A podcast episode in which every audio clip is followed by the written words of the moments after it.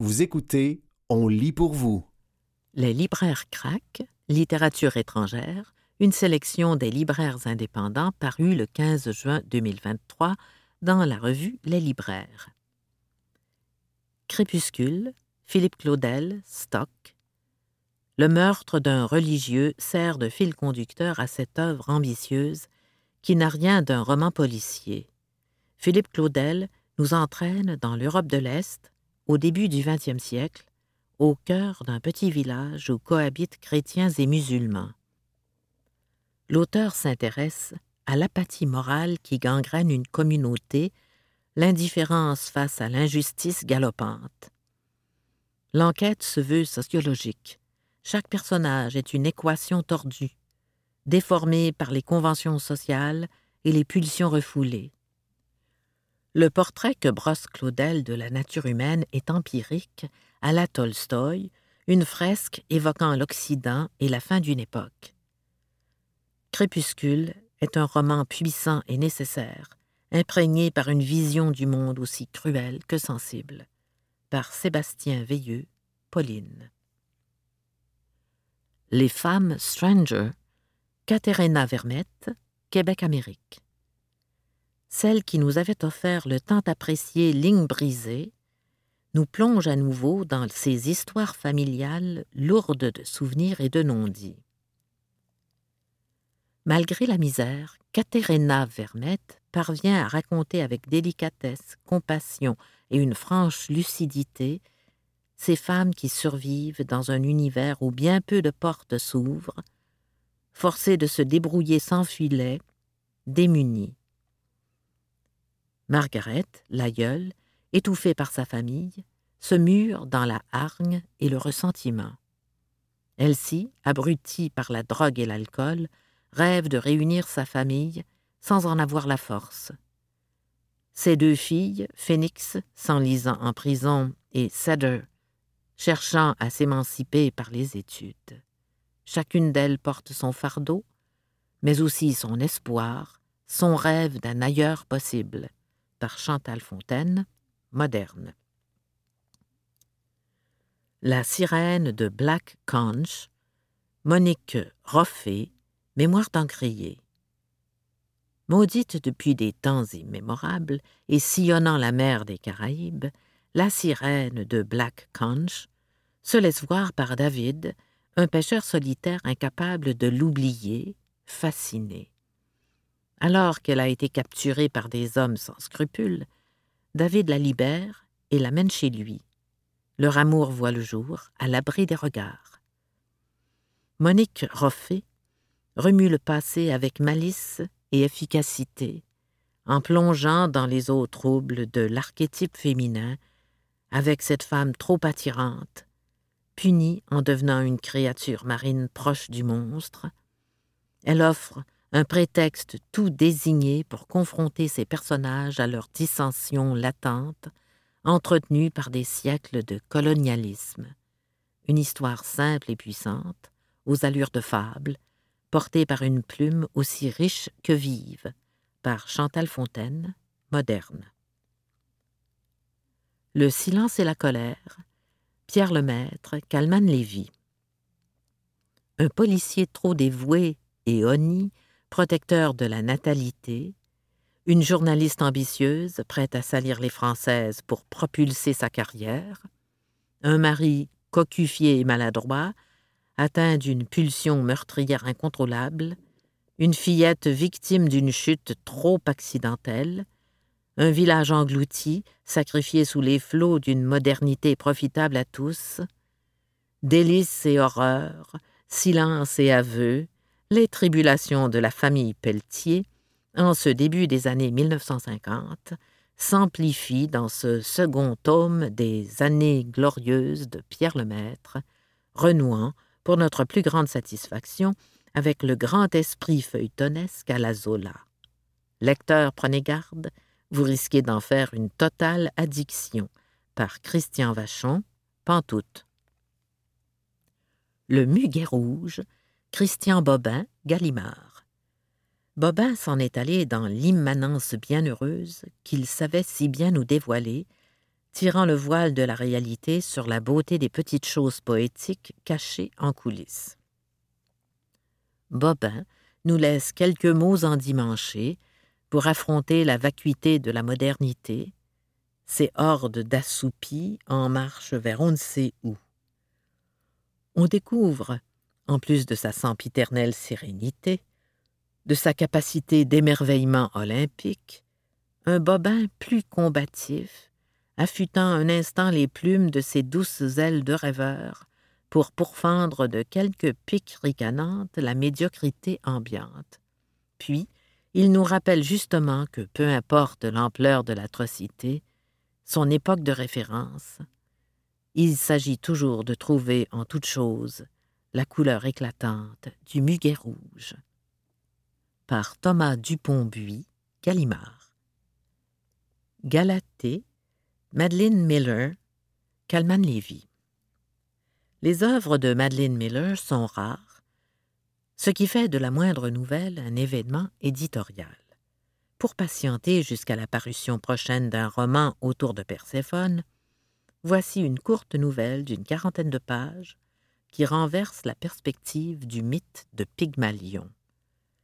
C'est au tour de la statue animée de raconter sa version. Exit le sculpteur génial transi d'amour, Galatée brosse plutôt le portrait peu flatteur d'un misogyne maladivement jaloux et possessif qui n'hésite pas à séquestrer sa femme pour rejouer à l'envie la genèse de son absurde fantasme. Toujours aussi pertinente et percutante dans sa réinterprétation des mythes grecs, Miller réussit de nouveau à transposer ces histoires millénaires vers une forme de récit inlâchable. Par Thomas Dupont-Buis, Gallimard. L'oiseau de pluie, Robbie Arnott, alto. Après avoir terminé la lecture de L'oiseau de pluie, un poids s'est installé dans ma poitrine. Je ne sais pas si c'était du vide ou du plein, mais je sais que le livre existe encore dans une petite caverne quelque part dans mon corps. L'écriture de Robbie Arnott, simple et poétique, met en image des paysages ancrés dans mon imaginaire, met en action des personnages inoubliables, humains dans toute leur noirceur et dans toute leur clarté. Le fil des vies se croise et s'en mêle, la nature s'égare et revient. Et moi, c'est à ce livre que je reviendrai toujours. Une œuvre qui suit bien sa précédente, Flamme, mais qui s'en émancipe totalement, complète et sans faille. Un livre de fiction, comme il s'en fait peu, qui agit comme couverture lors de journées froides d'hiver, comme première fleur au printemps. On veut le garder près du cœur et, une fois la dernière page tournée, ne jamais s'en départir. Par Maggie Mercier, Anne Norac. La Maison aux livres, Ennis Bature, Zulma. À la mort d'un bibliophile exubérant, un éditeur reçoit en héritage son manoir perché sur une colline verdoyante d'une Turquie où le soleil brille toujours. Le manoir est un prétexte. Le bâtiment entier abrite une bibliothèque rare et riche où se cachent quelques secrets qu'il faudra bien élucider. Des labyrinthes, des géométries, des corridors, des cachettes, des mots, des langues, des dédales, des rêveries, des livres, d'autres livres, encore plus de livres. À la fois essais sur la chose littéraire, du processus éditorial en passant par le plaisir de lire, et romans, La Maison aux livres est un hommage au moment tranquille, à la texture du papier, aux fantaisies de classement. Un roman miroir agréablement intrigant, par François-Alexandre Bourbeau, Libère.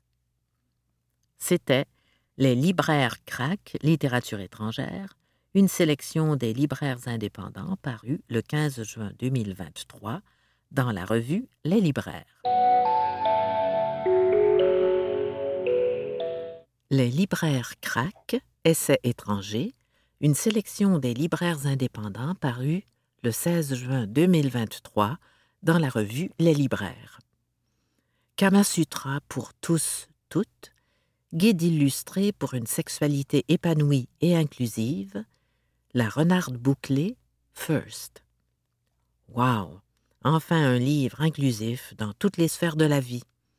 Un grand must pour les personnes qui aiment apprendre de A à Z sur le sexe sans limite.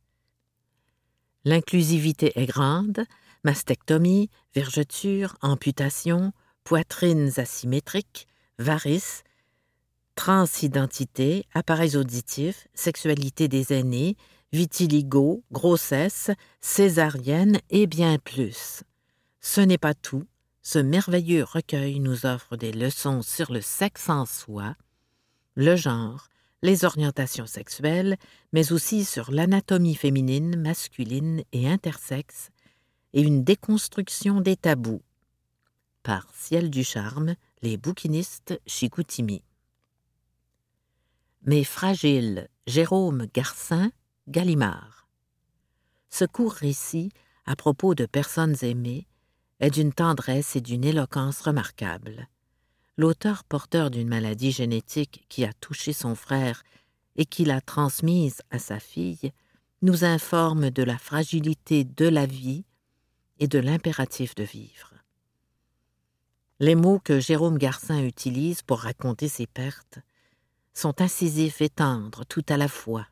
Il témoigne avec douceur de son amour des siens, personnage coloré, surtout son frère, un être humble qui laisse un souvenir indéfectible dans la mémoire de l'auteur. Mais fragile et captivant, il se lit vite et, à vrai dire, j'en aurais pris cent pages supplémentaires. À lire absolument. Par David Girard, Carpe. Dysphoria Mundi, Paul B. Preciado, Grasset. La dysphorie ne se passe pas seulement sur le plan du genre et de l'identité. Nous vivons dans une dysphorie générale. Épidémie, catastrophes climatiques, guerre, violence raciale et sexuelle. Paul B. Preciado nous fait remettre en question notre opinion de la politique. Cette merveilleuse brique qu'est Dysphoria Mundi vous emportera dans les inégalités sociales contemporaines. À quand un monde où l'humain n'aura plus à s'entretuer et à détruire son environnement pour vivre en harmonie? Lisez attentivement. C'est le son du monde qui s'écroule sous nos yeux. Par Ciel du Charme, les bouquinistes Chicoutimi. Démocratia, une histoire de la démocratie, Paul A. Cartledge, passé composé. Au moment où les démocraties sont mises à mal, Paul Cartledge réalise une synthèse historique à leur sujet. L'auteur, un helléniste, s'interroge sur les facteurs qui ont permis l'émergence, le maintien et l'évolution des différentes formes de démocratie directe à Athènes et dans le monde grec, tout en cherchant à définir leurs caractéristiques. Cette enquête, qui se poursuit jusqu'aux réinventions modernes de la démocratie, indirecte cette fois-ci, aboutit à un constat percutant et novateur. L'élite intellectuelle qui a écrit au sujet des démocraties anciennes a proposé l'idée d'un système politique donnant trop de voix au peuple et propice aux conflits internes une idée toujours en vogue. Cet ouvrage est à la fois historique, scientifique, engagé et personnel, un vent de fraîcheur, un incontournable pour tous ceux qui s'interrogent sur les formes de gouvernement et l'avenir des démocraties. Par Chani Plante, La liberté. La renarde, Dubravka Ugrizic, bourgeois chrétien, Dubravka Ugrezic vient de nous quitter. Toute mon estime va à cette grande militante antinationaliste qui, malgré le démantèlement et la haine raciale en Yougoslavie, dont elle a été le témoin direct, n'a pas perdu une graine de son humanité. Avec La Renarde, tout juste traduit par Chloé Billon chez Bourgeois, elle retrace le fil rouge de la création des histoires, tente de défricher le sentier abstrait de l'inspiration et nous guide dans l'aventure sinueuse de la construction narrative. On voyage à ses côtés en se laissant entraîner par sa pensée flottante. On s'agrippe ici et là au quai de minuscules épiphanies quotidiennes, drôles et pitoyables, où souffle parfois un vent de misanthropie. Les anecdotes livresques s'enchaînent aussi. Vala Dubravka par Alexandra Guimont Gallimard. Inconsolable, Adèle van Riet Gallimard. À la suite de son très réussi récit sur la vie ordinaire et la maternité, voilà qu'Adèle van Riet creuse avec Inconsolable la sépulture littéraire de son défunt père. Toujours dans l'analyse critique d'une réalité propre, mais universelle, elle sonde l'émotion sous le radar philosophique. Comment se consoler? Vieillit-on plus rapidement sous le lourd fardeau de la peine? Est-ce qu'un chat, figure de l'affection pure, peut devenir un remède pour combler cette affliction? Fanrit ne lésine pas et fait de l'anecdote une merveilleuse manière de raisonner. En évoquant de Köln Concert de Kate Jarrett comme métaphore absolue du laisser-aller, elle défend l'idée que c'est dans l'action que l'improvisation se joue et qu'il faut une part de laxité pour être capable de supporter l'inconcevable. Par Alexandra Guimont, Gallimard. C'était Les libraires craquent Essais étrangers, une sélection des libraires indépendants parue le 16 juin 2023 dans la revue Les libraires.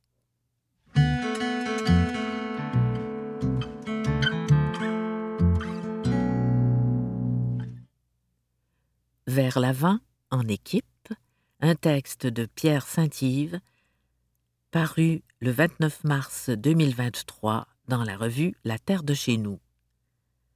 Saint-Étienne des Grès. La petite entreprise Phytoclone, spécialisée dans la production de plants de culture in vitro de végétaux, va célébrer l'an prochain le 30e anniversaire de son implantation dans le petit village de Saint-Étienne-des-Grès, en Mauricie. Mon équipe a largement contribué à cette longévité, explique la copropriétaire de l'entreprise, Sylvie Deslauriers. Dans les épreuves que nous avons traversées, les employés ont toujours été présents pour mettre la main à la pâte et l'épaule à la roue afin que l'entreprise continue à progresser. Phytoclone, compte une quinzaine d'employés, dont certains sont en poste depuis les tout débuts. Ce sont de véritables piliers, insiste la gestionnaire. Grâce à la méthode de micropropagation végétale, l'entreprise produit, dans un milieu stérile, des plants de végétaux destinés à l'industrie fruitière et ornementale. Cofondatrice et copropriétaire de Phytoclone, Sylvie Deslauriers s'est rapidement retrouvée seule aux commandes de l'entreprise. Étant jusqu'alors principalement chargée des activités du laboratoire, elle a constaté d'importantes lacunes en gestion des ressources humaines. Il lui a donc fallu combler ces carences au prix de nombreuses formations, tout en poursuivant la gestion des opérations. C'est évident que je devais m'assurer de la satisfaction des employés, dit-elle. C'était une condition essentielle pour les garder et pour garantir leur efficacité. Au fil des années, la gestionnaire a demandé conseil et s'est donné des outils pour gérer plus aisément et efficacement ses ressources humaines. C'est ainsi qu'a été élaboré un manuel de l'employé une sorte de recueil des devoirs et obligations du personnel et de la direction. Chaque recrue doit signer ce document à son embauche. Une politique d'accueil et d'intégration, a aussi permis de développer un encadrement adéquat des nouveaux employés, doublé d'une procédure pour leur fournir la meilleure formation, notamment avec l'accréditation de deux formateurs. Une attention particulière a aussi été accordée aux mesures visant la santé et la sécurité au travail si bien que l'entreprise a été récompensée d'un prix d'excellence pour ses efforts dans la mise en place de mesures favorisant l'ergonomie des travailleurs. La chef d'entreprise a également fait en sorte de développer ses compétences pour évaluer adéquatement le travail des employés. D'ailleurs, elle s'assure de rencontrer les employés au moins une fois par année pour ainsi être en mesure d'évaluer leur travail et leur satisfaction. De plus, des efforts sont déployés pour développer et maintenir un véritable esprit d'équipe et un sentiment d'appartenance avec l'organisation de diverses activités sociales. Pour la chef d'entreprise, la rétention du personnel démontre bien que ces efforts déployés au cours des années pour améliorer la gestion des ressources humaines ont été profitables tant pour l'ensemble de l'équipe que pour elle-même. C'était, vers l'avant en équipe, un texte de Pierre Saint-Yves paru le 29 mars 2023 dans la revue La Terre de chez nous.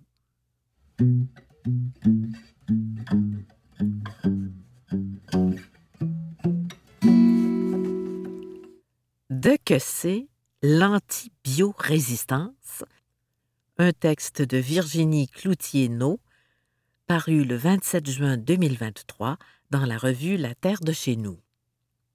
Le mot anti-bio-résistance te fait peur? N'aie crainte.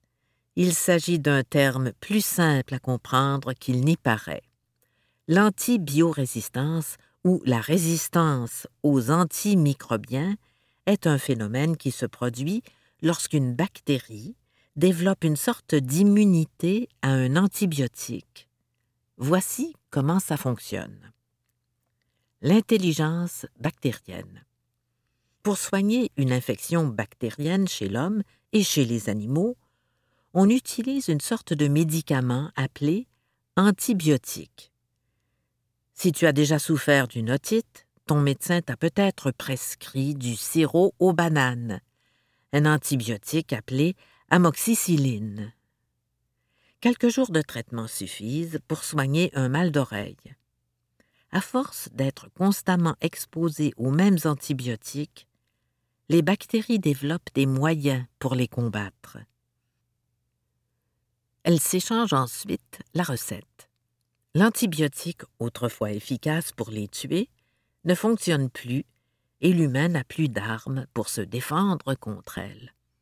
Le même phénomène se produit chez les animaux. Parfois, lorsqu'un antibiotique cesse de fonctionner, il n'existe plus de remède contre la maladie. Trouver un autre médicament peut alors prendre des années. Plusieurs antibiotiques utilisés chez l'humain le sont également chez les animaux. Cela signifie que si une bactérie devient résistante chez l'humain, elle le devient également chez les animaux et vice-versa. Des solutions pour ralentir l'antibiorésistance. Pour freiner ce phénomène, il faut utiliser le moins d'antibiotiques possible, autant chez les humains que chez les animaux. Moins les bactéries seront exposées à ces antibiotiques, plus elles prendront du temps à découvrir comment les déjouer.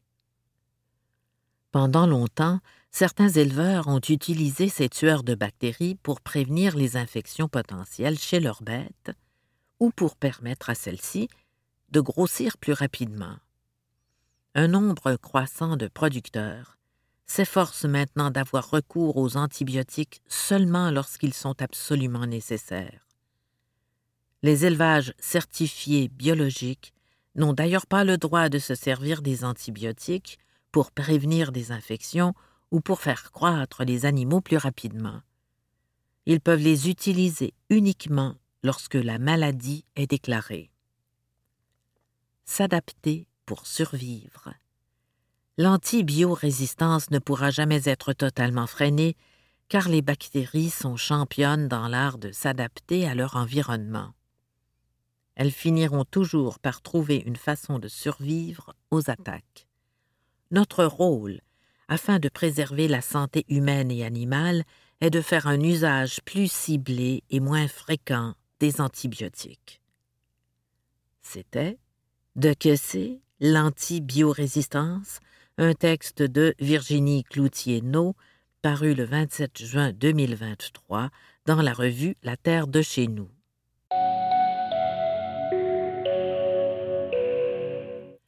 Le radis noir, le plus piquant de tous, un texte de Geneviève Kessy, paru le 27 juin 2023 dans la revue La Terre de chez nous. Croquer dans un radis noir est une expérience à faire au moins une fois dans sa vie plus gros et beaucoup plus piquant au goût que le radis rose, le radis noir est traditionnellement mangé par les Français avec un bout de baguette beurrée pour adoucir la bouchée. Manon Hamelin est l'une des rares agricultrices québécoises à en produire aux fermes A. Montchamp et Fils à Saint-Michel, en Montérégie. Puisqu'il aime le climat frais et déteste la chaleur, le radis noir est cultivé au printemps et tard en saison, sa maturité nécessitant 60 jours. C'est un légume plutôt méconnu au Québec. Les Russes et les Roumains le coupent en deux et creusent une cavité qu'ils remplissent de miel. Ils boivent ensuite le jus qui se forme au bout de quelques heures comme remède contre la grippe ou le mal de gorge. C'est un légume également très demandé par les Juifs lors de certaines fêtes traditionnelles où il est servi en souvenir d'une famine où les gens n'avaient que du radis noir à manger. Pendant cette fête, le radis noir sort à coups de palette, mais le reste de l'année, la demande est plutôt tranquille, dit Manon Hamelin qui, de son côté, le mange en crudité, assaisonné de trempette. Doté d'une épaisse pelure noire, qu'il faut enlever avant de le manger, le radis noir se conserve longtemps, explique la productrice. Ce n'est pas comme un radis rose qui se fane en quelques jours. Le radis noir peut se conserver jusqu'à un an. C'était le radis noir le plus piquant de tous, un texte de Geneviève Kessy, paru le 27 juin 2023 dans la revue La Terre de chez nous.